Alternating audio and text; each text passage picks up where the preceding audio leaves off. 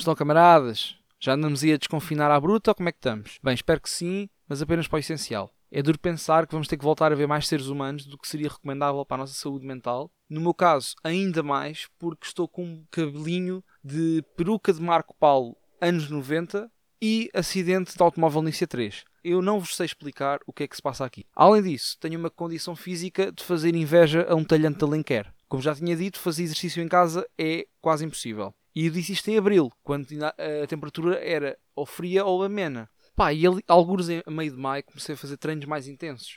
E eu não estava pronto para o trauma. Porque, pronto, eu tentei manter uma forma física que não fizesse transparecer que estava a dois hambúrgueres de ficar sem uma perna e só consegui sofrer. É como o quarto, em dias de calor, pratica temperaturas uh, de forno industrial. Do tipo, já assassaram judeus a temperaturas mais baixas. A minha mãe pergunta-me a temperatura do meu quarto, eu digo-lhe e ela acha que está em Fahrenheit. Isto tudo para um treino de cardio utilizando exercícios de Muay Thai. É ótimo porque ainda nem sequer sei nada sobre a arte marcial uh, e mesmo assim continuo com aquela desordem no que toca a suor. Quem entra no meu quarto na hora do meu treino fica com um trauma para a vida. Porque estou só eu, calções e ténis apenas, a suar e a respirar mal, enquanto evito partir a mobília com os pontapés que são parte dos exercícios. E para que a frustração não fique apenas por aqui, sim senhor que se abriram os ginásios, mas o que é aconteceu? Aqui na zona aumentaram os casos de Covid. Ou seja, é aceitar que daqui a uns meses o Fernando Mendes põe-se ao meu lado e faz parecer que ele é um culturista. Abrem-se os ginásios, abrem-se estabelecimentos e respectivas planadas. Finalmente, porque temi que o povo português implodisse. É, o que seriam três meses sem poder beber a bica a olhar para a praia de Alcochete. É que quem tira a cafeína e a converseta de esplanada ao Tuga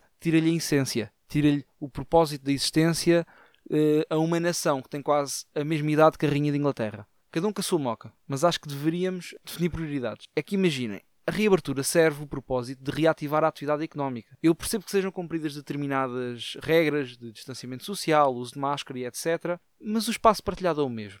E eu não conheço nenhum café que tenha uma esplanada do tamanho do Estádio da Luz. Maneiras. Pá, que curtia que hum, deixássemos os, os ajuntamentos para coisas importantes, como trabalhar, visitar familiares que durante a quarentena estiveram em situações de isolamento e, sei lá, lutar pelos direitos humanos. É que poderá ser mais importante do que criar os mesmos vetores de contágio para ir à praia, que está tão ou mais cheia.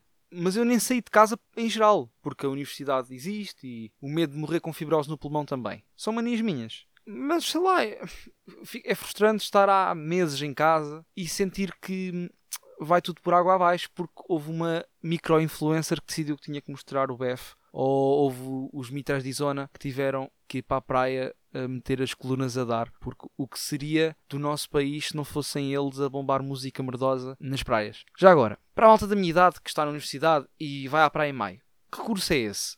É que também gostava imenso de seguir essa área, porque eu não conheço esse conceito de sair de casa uh, há anos e como está o meu curso, estou disposto a perder a dignidade e ir para a influência de lifestyle. Portanto, pá, mandem-me o vosso curso que eu, eu mudo para qualquer coisa neste momento. Por fim, deixar uma pequenita mensagem para aqueles que, devido à polémica das últimas semanas com um, a discriminação racial e tudo mais, que dizem All Lives Matter quando o movimento Black Lives Matter se insurge com mais força, porque houve um caso flagrante eles decidiram que era a altura certa para multiplicar a sua voz. E depois tem sempre os conas que dizem All Lives Matter. Ha, epá, é óbvio que todas as vidas importam. A cena é que não são todas as vidas que são vítimas de brutalidade policial e segregação patrocinada por um sistema nascido da escravidão. Uh, quem morre mais devido a isto tudo que eu disse são as vidas negras. É como ter duas casas à nossa frente. Uma branca em perfeitas condições, com um jardim muito bem tratado, e outra preta a arder por todos os lados e sem jardim. Dizer All Lives Matter é ter uma mangueira na mão e regar o jardim da Casa Branca. Enquanto dizemos a Casa Preta